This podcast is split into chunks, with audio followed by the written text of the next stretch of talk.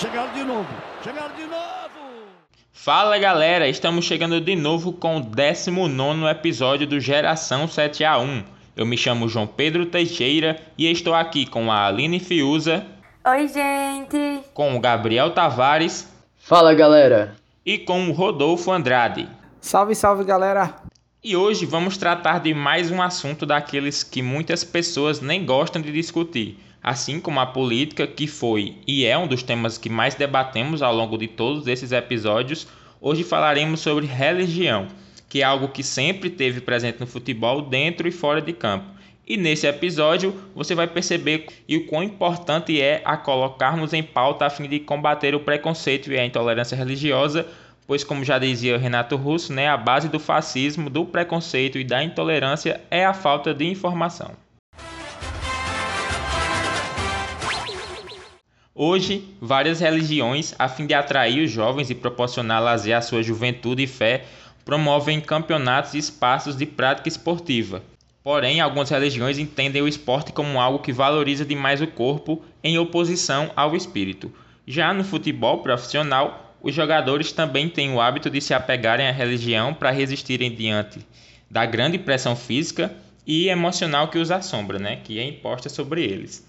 E os profissionais da área sofrem grande pressão psicológica e física e muitas vezes não têm estrutura nenhuma suficiente para suportar as dificuldades, de onde vem a necessidade de apoio religioso e o apelo ao sobrenatural. Assim, muitos jogadores depositam suas carreiras nas mãos de Deus, entre aspas, de forma que quando perdem, dizem que foi a boa e perfeita vontade de Deus e quando ganham acreditam que foram abençoados pelas mãos divinas.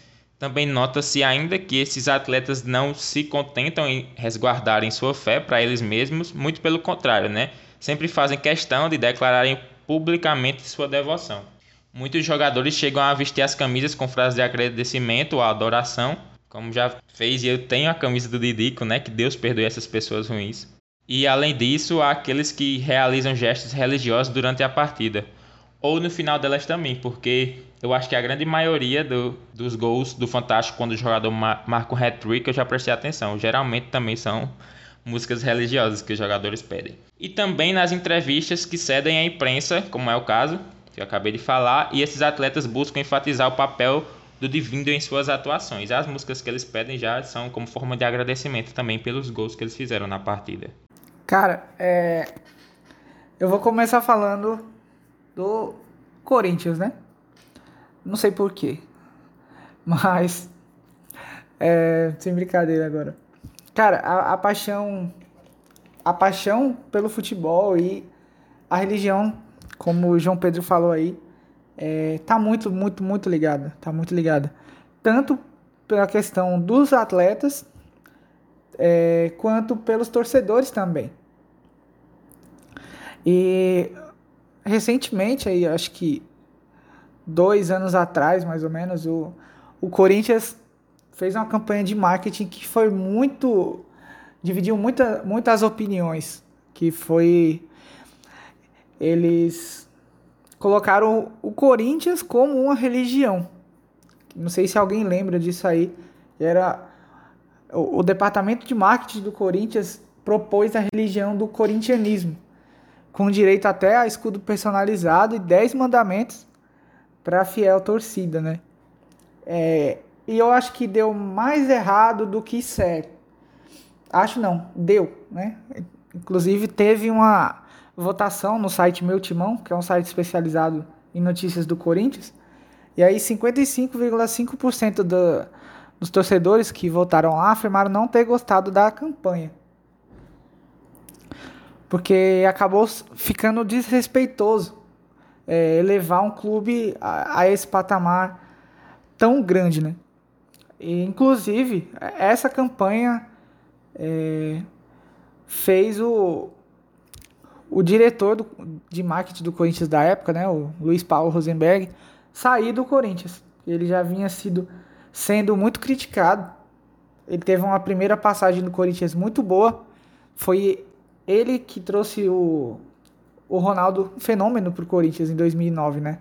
Ele e o staff da diretoria, mas ele que tomava conta do marketing do Corinthians naquela época e foi um sucesso, mas a segunda passagem do dele pelo marketing do Corinthians foi pífio. Você via que o Corinthians não, não existia, a marca do Corinthians não era explorada. E aí quando exploraram, exploraram desse jeito, né? Péssimo. E tem muitos outros exemplos, né? De como a, a religião tá, tá envolvida no, no futebol. É, por exemplo, eu cito o exemplo do Corinthians, que é o clube que eu mais acompanho, né? E sempre antes dos jogos, na semana, tem os jogadores que vão lá pro, pro culto evangélico. Alguns, alguns é, jogadores vão, como Cássio, como Jô, como Fagner. É, mas os católicos também têm né, imagens de santos, tem velas no, no vestiário, né, o momento aí de cada um. Tem a oração do Pai Nosso depois da, prele da preleção, antes de entrar em campo. E aquelas superstições voltadas para a religião também, de jogadores, de entrar em campo com o pé direito, se benzer, as mãos para o céu. O goleiro Felipe, né, ex-Corinthians e Flamengo, deixava um texto do lado da trave. É, e se a gente for parar para pensar também, a religião tá tão forte dentro, dentro do futebol que a primeira coisa que os atletas eles fazem antes de entrar em campo é na rodinha deles é, eles dão as últimas instruções o técnico é, você vê isso né? Em toda preleção o técnico vai vai ter uma última rodinha final e o que é que acontece depois dos das últimas orientações, é, geralmente eles rezam Pai Nosso, né? Então a gente vê isso muito forte dentro da cultura de todos os clubes. E o vestiário de todos os clubes é, é muito comum a gente ver no cantinho que os atletas se trocam textos, imagens. Eu acho que é muito forte essa imagem para mim do de eles fazendo é, rezando o Pai Nosso, né? Eu acho que isso é muito forte e trazendo para algo nosso, algo mais local uma coisa que eu acho que João Pedro é a pessoa que mais vai lembrar aqui, que todo jogo do Icasa, é, uma pessoa entrava com o Padre Cícero. Tu lembra disso, né, João Pedro? Como... E era incrível, e, e tipo, é, o jo... eles entravam, os jogadores eram aplaudidos, os jogadores de casa, e depois a imagem do Padre Cícero, do Padre Cícero era aplaudida logo depois. É como se o Padre Cícero fosse levado a campo naquele momento. Então é muito forte isso. E principalmente aqui no, no Juazeiro, né? Tipo, uma das cidades mais religiosas do mundo. Então dá pra ver muito isso. Inclusive eu até não até tinha esquecido disso, porque era, é algo muito forte que era sempre um torcedor, um personagem, eu esqueci o nome dele, mas era um torcedor muito conhecido do Icasa que sempre entrava com, com a estátua do Padre Cícero, né? E era tanto um jeito que a torcida começava a gritar sempre quando ele aparecia. Uh, é Padre. Uh, tipo, o estádio inteiro. Então, já tem essa devoção aqui na cidade, né, de Juazeiro. E dentro do campo se tornou algo mais forte ainda, que é sempre o que os jogadores tentam se apegar, né? Porque chega a ser algo natural. O Gabriel falou do Pai Nosso antes, da, antes de, de entrar em campo. E já é algo tão natural que eles já começam ali todos e, tipo, a grande maioria, né, principalmente aqui no Brasil, onde o, no mundo inteiro o cristianismo é mais forte, então sempre a grande maioria dos jogadores fazem essa rodinha e reza o Pai Nosso, que faz com que eles entrem em campo com mais fervor, né, dão mais gás a ele depois dessas orações e e depois de, disso tudo que os meninos muito bem falaram, uma coisa que é difícil da gente acreditar é que, por exemplo, a FIFA, que é a entidade máxima do futebol, ela proíbe qualquer tipo de manifestação que entenda ter um cunho religioso, né? assim como político. É, para os campeonatos organizados pela CBF, o regulamento geral ele diz que as competições nacionais é, exigem de todos os intervenientes colaborar de forma a prevenir comportamentos antidesportivos. E um desses comportamentos que eles citam são justamente manifestações político-religiosas. É, e essas manifestações, ah, segundo o texto, ainda podem, ainda são passíveis à punição. E é, é aquele, aquele velho ditado, né, de que política e futebol não se misturam, de que religião e futebol não se misturam, mas é totalmente o oposto que a gente vê na realidade. E, e tá tudo bem se misturar, por que não? O futebol é uma coisa que mexe tanto com o sentimento, mexe tanto com a esperança do, dos torcedores, então por que não se apegar também a essa fé, né, da religião? E aí, como os meninos bem falaram, são muitos os casos dessa relação entre o futebol e a religião, desde a preleção, com, com as orações, até mesmo dentro do campo, com as comemorações do gol apontando para o céu, é, ajoelhando, agradecendo de diversas formas é, a, a sua religião. E aí, no, indo para os próprios clubes, a gente vê que são muitos os jogadores que eles é, acabam recebendo esses títulos também divinos, sabe? Que tem relação com, com a religião. Como, por exemplo, no Palmeiras de Gabriel, o São Marcos, é, no no Atlético Mineiro, o São Vitor, que também ficou muito marcado por, na final da Libertadores de 2013, ter recebido um texto de um torcedor do Galo e durante lá a disputa dos pênaltis ele ficou com esse texto do lado da trave, e aí é uma coisa que ele disse que realmente deu muita força para ele, né, pro desempenho dele naquela partida. E aí no Corinthians de Rodolfo a gente tem também o Basílio e o Marcelinho Carioca, que eles ficaram ganharam o, o apelido de Pés de Anjo, e no, no nosso São Paulo, meu e João Pedro, a gente tem nada mais, nada menos que o próprio mascote do time, né? Que é o Santo Paulo. Então, quando a gente fala que futebol e religião não devem se misturar, é uma coisa literalmente inviável na realidade que a gente vive, porque esses dois temas estão internamente ligados e a gente vê isso diariamente, né? Nas partidas e em todas essas, situações que eu acabei de citar. O Lugano também, né? Era chamado de Deus, né? Era Dio 5, é, que era com a camisa sim, sim. que ele usava, né? É, no fim das contas, a gente vê que não tem como dissociar, porque é o que está implícito já, né? Porque nas atitudes, no dia a dia, já é assim, então no futebol não tinha como ser diferente. É, e quando o João Pedro citou a camisa lá do, do Adriano, eu lembrei muito na hora do 100% de Jesus do Neymar também no, no Ouro Olímpico, né? Que foi uma coisa que foi muito marcante. É uma das principais imagens de, dessa comemoração do Ouro Olímpico do Brasil de 2016, é o Neymar com a faixa do 100% de Jesus. E aí são, são essas, essas coisas que ao longo de toda a história do futebol vem mostrando e vem é, estreitando ainda mais essa sua relação com a religião. Como falando em Olimpíadas, né, nessa última Olimpíadas que a gente teve, mais recente, a gente foi uma coisa muito legal que a gente viu também, que foi o Paulinho, que ele segue o candomblé e ele acabou comemorando o gol nas Olimpíadas desse ano com o gesto da flecha de peço licença para ser pronunciar errado aqui. Oxóssi, que é uma das divindades do que chama de filosofia da vida. E aí foi uma coisa que trouxe muito o debate do, de outras religiões também para o futebol, né? Como João Pedro disse, a maioria no mundo todo, o cristianismo é uma maioria, mas essas outras religiões também têm espaço e também merecem ser respeitadas dentro do futebol.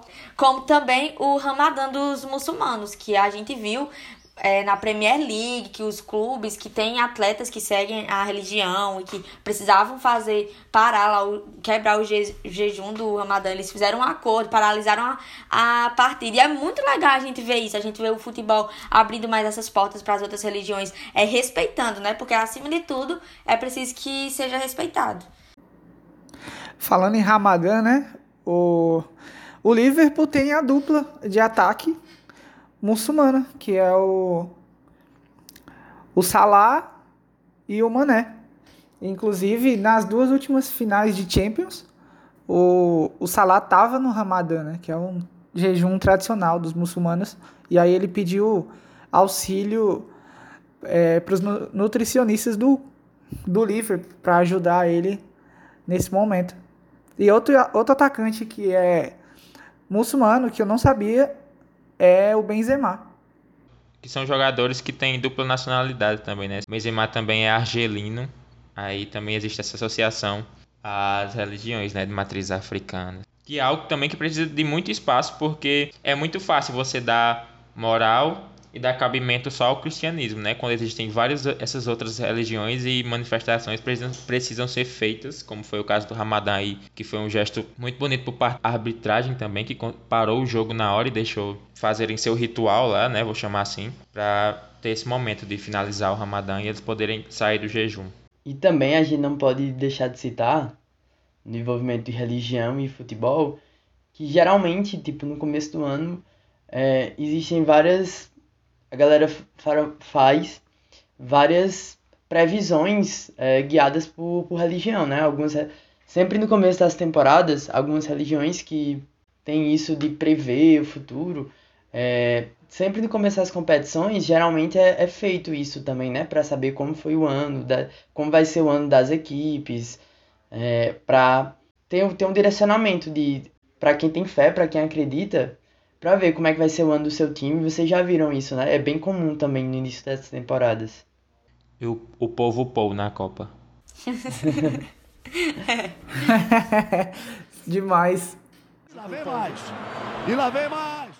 Por mais que a Inglaterra tenha grandes clássicos envolvendo os times do chamado Big Six, o que inclui as duas equipes de Manchester, o City e o United, o Liverpool, o Arsenal, o Tottenham e o Chelsea, o futebol do Reino Unido é marcado por um clássico que ultrapassa as barreiras futebolísticas.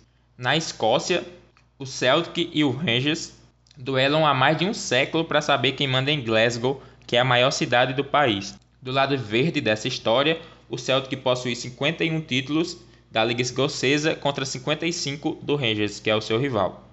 Em contrapartida, por conta de uma grave crise financeira, o Rangers acabou sendo rebaixado para a quarta divisão do país em 2012 e voltou só em 2016. Já o Celtic nunca desceu de divisão e ainda de quebra possui um título da principal competição do continente, que é a Champions League, né, na temporada 66-67. Mas sim, João Pedro, por que você está falando disso? Né? O que é que tem a ver com o episódio de hoje? O negócio é que esse clássico é um dos de maior rivalidade no futebol mundial até hoje, justamente por conta do embate religioso, né, que existe por trás das partidas sempre muito tensas dentro de campo e às vezes até mesmo nas arquibancadas. O Celtic foi fundado em 1887 por um irmão marista, católico, né, da Irlanda, e as origens do clube estavam firmemente incorporadas ao catolicismo irlandês. Já o Rangers, que foi fundado em 1872, tornou-se a equipe de, da classe trabalhadora protestante escocesa quase por acidente. É o Celtic que tem aspirações católicas e o Rangers tem as aspirações evangélicas. E isso vai muito além de discordância religiosa, já que em 1989 a equipe do Rangers só aceitava jogadores da religião do clube, e essa regra foi quebrada quando o clube contratou Maurice Thomas Johnson, que é um católico e ex-Celtic. O jogador até chegou a ser ameaçado de morte também e qualquer um acha que foi ameaçado pelos torcedores do Celtic, certo? Só que também foi ameaçado pelos torcedores do Rangers e os torcedores protestantes não aceitavam um católico em sua equipe. É, mas isso se resolveu também quando Johnson fez o que agrada qualquer torcedor, que é gol.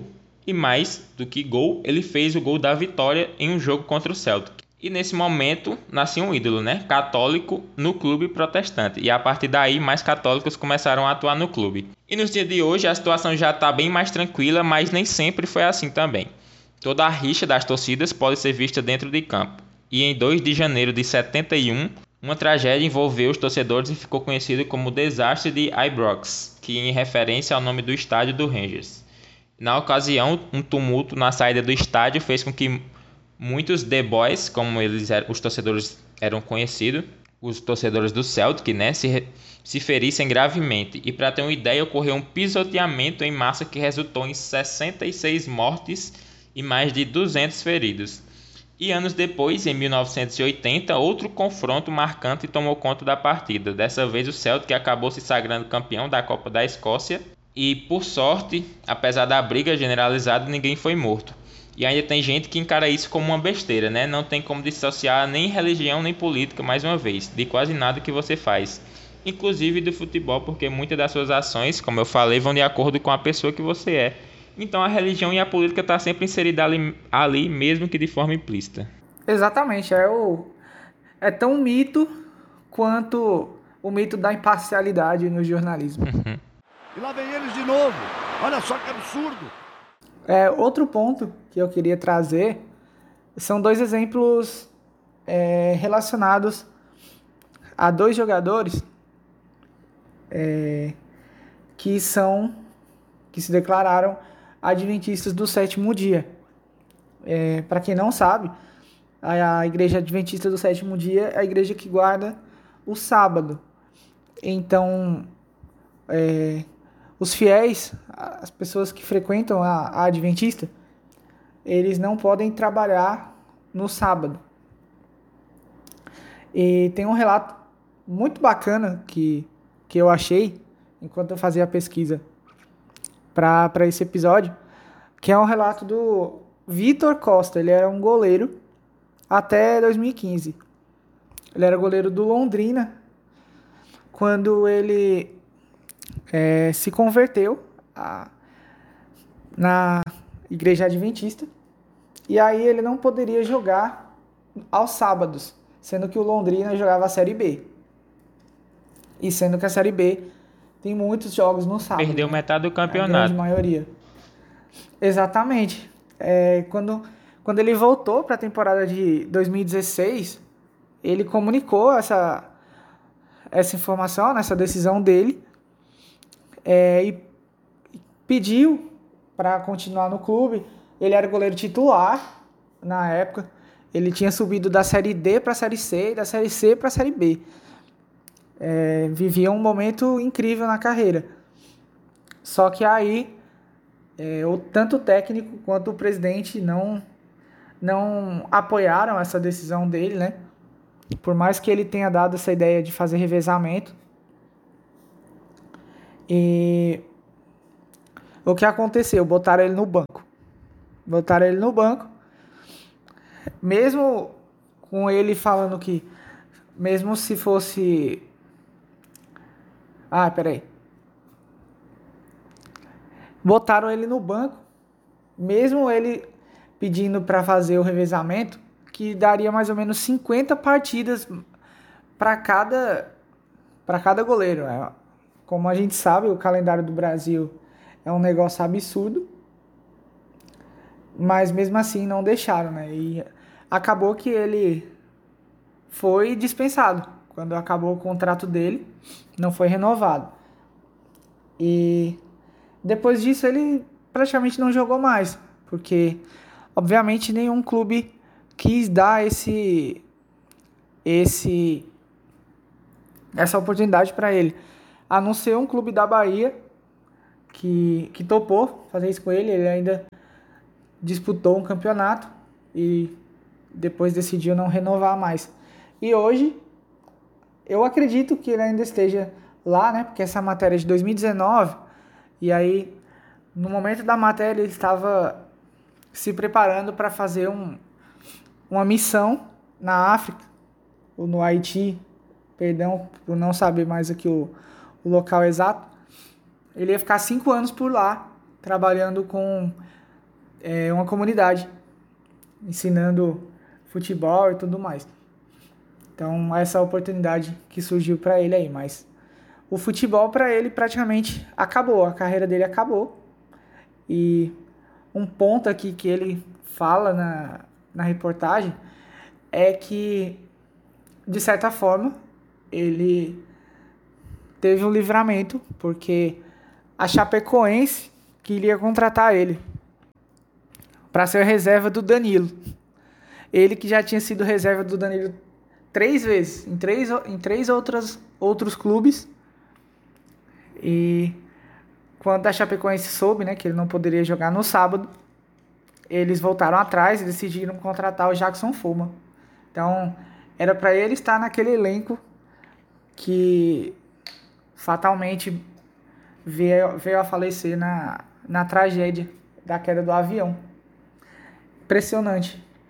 E outro jogador também, que eu não sei o que aconteceu, não achei mais notícias, era o Vinícius Matos, um, um zagueiro que, que era do Vitória em 2015. Essa, essa matéria é um pouco antiga, mas que ele estava se convertendo também a, é, na igreja adventista e chamou a atenção porque uma, um veículo de comunicação fez uma pesquisa né, sobre as, as crenças dos jogadores baianos e ele foi o único que declarou ser adventista do sétimo dia. E aí a Luísa Oliveira fez uma matéria intitulada intitulada assim: Adventista, zagueiro cortou palavrão e vive dilema por trabalhar no sábado. E aí eu peço licença para para citar aqui uma passagem da dessa matéria, né? Que a Luísa, para Luísa Oliveira, a ideia de abordar o assunto foi mostrar o lado humano dos atletas, a pluralidade vivida por eles no quesito religião, de um modo geral, e não apenas as técnicas desenvolvidas em campo por cada um. Aí a, a Luísa falou, né, em entrevista, o fato de um jogador de futebol ser adventista do sétimo dia chamou a atenção, e observei que o mais interessante é que a religião, entre tantos aspectos, beneficiou Vinícius em muitas coisas, inclusive no comportamento dele. Muito interessante, né? A gente ouvir histórias sobre outras religiões e, e também entender um pouco da, da dificuldade que eles enfrentam no meio do futebol, porque essas religiões cristãs, a gente consegue ver claramente que não, não passa por esse mesmo tipo de situação que essas outras religiões. Então é interessante a gente também trazer essas histórias, né? Trazer essas outras religiões para o nosso debate, para o nosso contexto, para a gente ver que, que religião e futebol não é só não é só o catolicismo e o futebol, não é só a igreja protestante e o futebol, mas também tem outras diversas outras religiões que têm esse espaço também dentro da prática esportiva. E lá vem mais.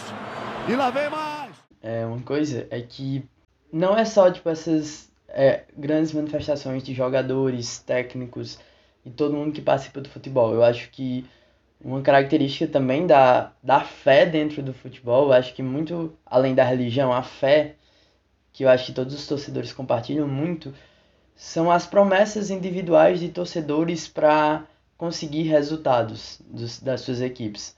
A gente tem diversos, diversos torcedores que fazem promessa para a equipe torcida alcançar, né? Eu, particularmente, não faço nenhuma, não sou uma pessoa tão ligada à religião, mas eu tenho certeza que eu conheço muitos amigos que, tipo, são, acreditam muito, têm muita fé, e eles fazem promessas. Aí uma pergunta que eu tenho para fazer para vocês também. Vocês já fizeram alguma promessa para a equipe de vocês conseguir alguma coisa? Não, porque fazendo referência também, né, ao episódio passado, vão ouvir que está muito bom. A gente teve participações dos ouvintes também sobre superstições. E eu falei lá as minhas únicas, os meus únicos momentos em que eu fiz promessa ou algo do tipo, ou alguma coisa que fizesse com que o placar fosse revertido ou então o meu time ganhasse algum jogo. Então eu não vou falar aqui, vocês vão ter que ouvir lá.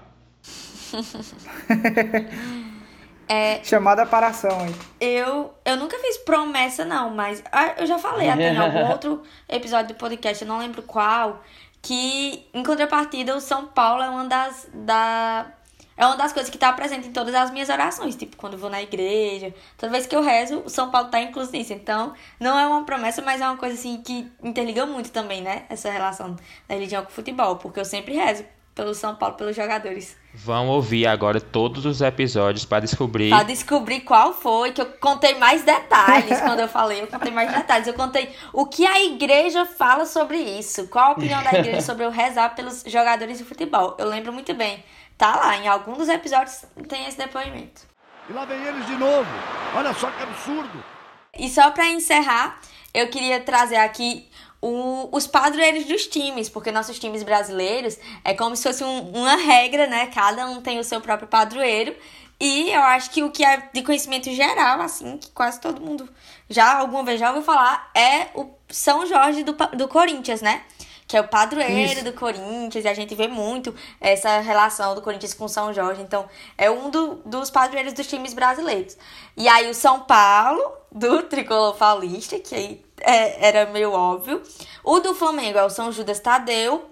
Do Santos, Santa Rita.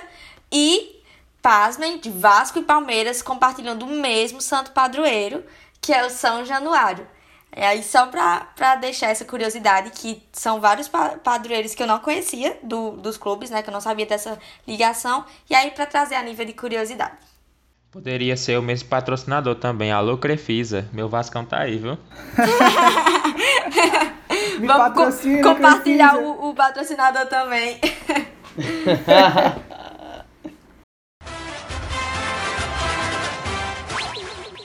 estamos chegando ao fim de mais uma edição do nosso programa.